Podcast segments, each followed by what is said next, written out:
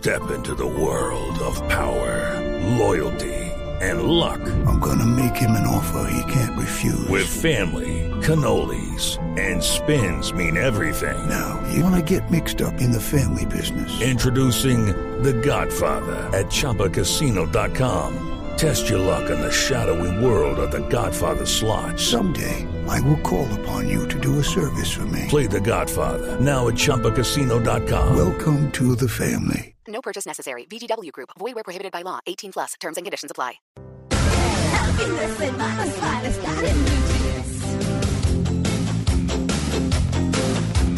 Bueno, hay 10 claves para educar en la austeridad en esta Navidad. Hay 10 claves. Austeridad en la comida, de esa vamos a hablar ahora. Sí. ¿Cierto? Austeridad en las compras, que es la que hemos abordado. Sí. ¿Cierto? Pero hay una que es importantísima y tiene que ver con nuestro, nuestro Eric Lara, que es la austeridad en el endeudamiento. ¿No? Pues, pues, pues cuesta caro endeudarse. Eso ya lo hemos sabido Sí, varios, ¿no es claro. cierto? Y ya no lo hacemos. Ya uno compra con tarjeta de crédito, pero a una cuota. Si sabe que tiene la plata, Sí. ¡pum! Así es. Hola Eric, buenos días. Buenos días, María Clara, ¿cómo estás? Bien, yo, pese a todo lo que lo sobamos aquí con que usted es un tacaño, no, con todo lo que lo molestamos así de frente y abiertamente, pero la verdad es que hemos aprendido mucho. Pero Eric, antes de cualquier cosa, me regalaron unos charpis. No. No. Pues, como dice, y los necesitabas. Y los necesitaba. Ivonne Mantilla, le agradezco públicamente a Ivonne Mantilla, pero mejor dicho así, soy la más feliz. Supo leer el gusto de María Clara. Sí, sí, sí. sí. Y sabía que los necesitaba, por eso se No, pero regaló. además, ¿saben qué es lo más chistoso? Que como yo he sumado tanto con esto que Eric nada, que yo llego a la Ajá. Panamericana y, voy, y veo los Sharpies y nada y no sé qué, entonces todo el mundo empezó a escribir, ¡ay! Justo te dio en la vena del gusto. ¡Ay! Total. eh, los que querías. ¡Ay! Bueno, la gente es muy querida, nuestros oyentes son muy queridos, así que de verdad, muchas gracias. Pero bueno, austeridad en el endeudamiento, Eric. Pues María Clara, es que eh, dice que esta época es de más gastos. Nuestro invitado lo decía, bueno, ¿por qué tiene que haber más gastos? Mira, cuando hace uno este ejercicio, que es hacer un presupuesto, cuando dice vamos a aumentar, en esta época, ¿qué se aumenta en gastos? Normalmente, ¿viajes? No, eh, en comida. En comida, en Comida, comida. regalos. Se aumenta y se desperdicia. Sí. Bueno, la decoración, Uy, sí. Ah, sí, Uy, lo sí, que pasa es que, eh, por ejemplo, en mi caso medio. particular, yo hice esa inversión hace un muy buen tiempo y siempre es la que uso y se mantiene divina y toda la cosa. Pero para la gente nunca es suficiente. Y fíjese que en octubre los ponen en el 50% y en este momento están en el 70%. Entonces Sí. la gente va y compra, así Claro. no lo necesite. Claro. Claro, y, y el reto interesante de la decoración de la casa, que es importante para el ambiente, etcétera, es utilizar casi lo mismo o algo adicional, pero poco, en diferente forma. Ese es el reto. Eso lo hice este año y fue muy interesante ejercicio. Ver las cosas, la- las mismas cosas, pero en diferente manera. Ajá. Bueno, ¿y qué tal esas reuniones con amigos para celebrar? No, pues Ay, hoy hay buenísimas. un- Justo hay una que estamos esperando hace muchos meses. Sí.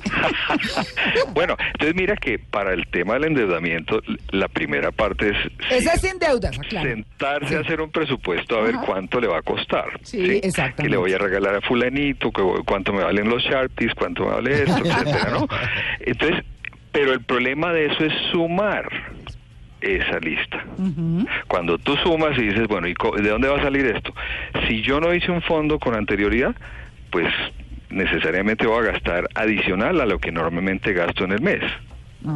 Ahí es donde llegan las tarjetas de crédito. Entonces empiece a reducir el presupuesto y haga paralelamente una lista de cosas que valen mucho pero que no cuestan. Sí, oiga, pero Eric, ¿sabe qué le quiero contar? Una experiencia que en lo personal tuve por ahí en estos días en el trasnochón de un almacén. Y entonces, pues había un descuento espectacular, el 30%. Y cuando uno hace compras grandes, se nota.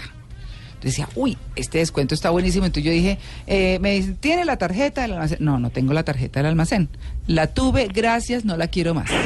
¿No? Entonces, Sí, sí, entonces, no, pero mire, eh, puede ser también con una tarjeta de débito. Le dije, no, eso no tengo cuenta. O sea, no, no. Yo compro con mi plata y punto. Claro, y ya. efectivo. Mm. Entonces, no, si quiere, abra la cuenta, usa la tarjeta de débito y después la cierra. Ay, no, pero por un 30% Ah, a mí de también me pasó descuento, lo mismo. no. No, no, este no, no aguanta. miércoles, creo que. Claro, y uno dice, pues en aras del descuento, campeón, ¿no? Buenísima la cosa. Pero ento- entonces yo dije, no, pero ¿cómo así? Dije, no, pues yo que voy a abrir una cuenta para después cerrarla. Y me dice mi esposo, y además, ojo con la letra menuda, porque después te amarran Así con es. esa cuenta y no sé qué, tarará. Yo dije, perfecto. Y después no, gracias. Se va a perder de ese descuento. Sí, señor, va a perder de ese descuento. Pero, ¿no le parece? sí, pero a veces los descuentos, María Clara, realmente no son tan significativos. Si usted compara los precios en un momento, en el momento antes de que usted le entregan el descuento, termina siendo casi que lo mismo. Claro, porque es que además le hacen a Es usted el descuento, juego. pero usted hace una, una compra con tarjeta y ¿cuántos son los intereses? Exactamente. lo termina, mismo. termina siendo igual. Y yo claro, y no sé si Eric esté en lo correcto, pero yo prefiero esperar un poquito, esperar hasta final de enero, febrero, y ahí sí se ven los verdaderos descuentos, Claro. creería yo. Sí, sí. Siempre y cuando lo necesites, lo que vas a comprar. Claro. O sea, no. Otra vez, el el, el que, el- la pregunta Charpis. Es Sí, eso. los ¿Lo necesitaba. necesito? Sí. Bueno, pero mira que dentro de este ejercicio de presupuesto, otra parte importante es incluye en ese presupuesto del año los gastos de enero y febrero, Ajá. los de fin de año, o sea, presupuesto de lo que piensas en fin, y lo de enero y febrero, Sí. porque eso le da la perspectiva de decir, oiga, y me toca reducirlo todavía más, Claro, claro, porque no se puede pagar con solamente el dinero de diciembre. claro. Y es que además vienen colegios, universidades. Y empieza Todo. a a hacer uno el aguafiestas. No, pero es que usted sí siempre, siempre buscando a ver cómo nos daña la Navidad. No, es que en la Navidad hay que hacer la lista de Sí. las cosas que valen y no cuestan. Entonces, el segundo punto es, bueno, ¿qué tipos de regalos? Hay una tendencia interesante a regalar cosas usadas. ujú. ¿Ah, sí? ¿Así? Sí, interesantísima. Ay, pero no. es que esa- ¿Cómo qué, por ejemplo, Eric? por- pero es que mira el sentido de, la, de regalar lo usado. Eh, por ejemplo, las antigüedades son usadas, ¿no? Ah, claro, Tiene- sí. Tiene mucho valor. Sí, pero claro. Bueno. Los juguetes para los niños también, Eric. Claro, pero ahí lo importante no es que sea nuevo o usado, sino si es, es algo que la persona quiere y, está, y va a valorar. Ajá. No lo que costó, porque es que tú no regalas, y es muy feo regalar regalos que tienen el tiquete del precio, ¿no? Oiga, y además, ¿sabe qué? Yo es que me le estoy metiendo mucho porque es que he visto muchas cosas por estos días. Eh, Jorgito Bueno, a quien hemos entrevistado aquí varias veces, que es eh, nuestro estilista estrella, pues que viene y nos cuenta de disfraces y de cosas y de tendencias. Bueno, eh, ayuda a un grupo de niños. Entonces, ay María Clara, si tiene ropa en buen estado, eh, si tiene juguetes en buen estado, tengo mi grupo de niños a los que yo les ayudo, por allá en una vereda no sé dónde, si se manda, ah no, claro, sí, Jorgito, listo, entonces yo eh, voy a recoger mis cosas y dijo, sí, quiero que sepas que yo les cobro por la ropa a esas mamás. Y yo, ¿tú les cobras? ¿Cuánto Claro. les cobras? 500 pesos. mínimo. Mil pesos. Y yo, ah, bueno, y me dijo, yo les cobro porque si no, no aprecian Así es. no aprecian. Y esa es una cosa, entonces, cuando dice, dice, cuando esa gente dice, regáleme, no, que le cueste algo. 500 pesos a lo mejor son Claro, mucho para ¿sabe ellos. que, ¿sabe que yo aprendí sí. eso en la universidad, en nuestra universidad en La Sabana? El Opus Dei lo hacía. Ellos recogían ropa Mm. y vendían la ropa en precios mínimos. ¿Cuánto cuesta esto? Págame 20 pesos, págame 50 pesos, pero es justamente por eso. Mm. Porque que es la única forma de valorar, de valorar, sí señora. Exacto. Bueno, Eric, sí, ya, esa era entrometida ahí, pero para que lo tengan en perfecto. cuenta. Eh, Sí. es muy importante, entre otras cosas, con qué criterios se le pueden regalar los- a los hijos.